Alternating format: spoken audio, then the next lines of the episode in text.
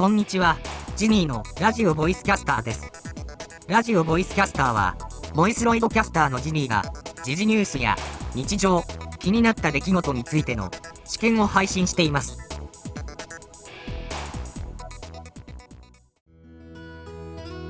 今回のテーマは、東京五輪パラリンピック組織委員会の森喜朗会長、女性蔑視発言について思うです。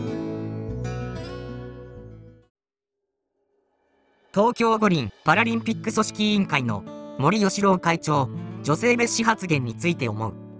テレビを見ていると、コメンテーターが、この森喜朗の発言を聞いて、今更、森さんだから、騒ぐほどではない、と言っている人が多い。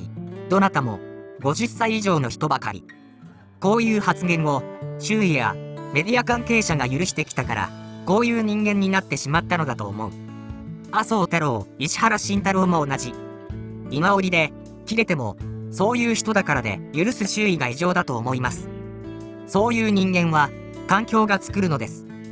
以下、これを読んでいる、あなたのキャラクターもそうです。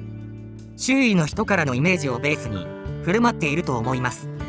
そして、その性格や行動を、周りが認めて黙認していれば、そのスタイルは、変えずにその人に定着します。子供への教育としても、暴言を言ったら、どうしますか？放置しますか？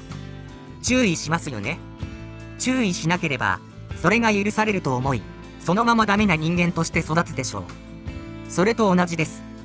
東京五輪パラリンピック組織委員会の森喜朗会長の女性蔑視発言は、取り巻く環境により作られた暴言モンスターの心の声がそのまま出ただけでしょう。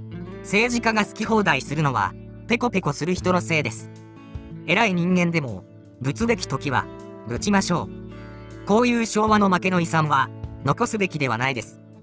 80も超えて、まだ最前線で出現している人に、世界的行事を任せる方が狂っていると思います。こういう、くしゃがら野郎は、すぐにやめてもらうべきだと思います。百害あって一理なしです。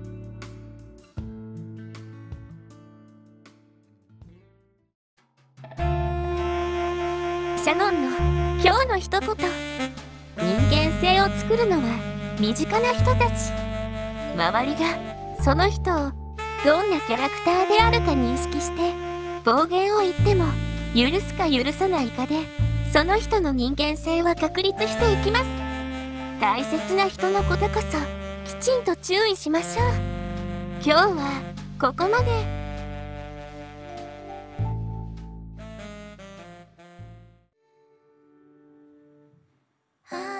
いかがでしたでしょうか？あなたの周りにもいらっしゃいませんか？傍若無人な人。その性格はあなたが作っているのかもしれません。本日はご拝聴ありがとうございました。エンディングのフリー BGM はあなたに声をしなければです。ラジオボイスキャスターでした。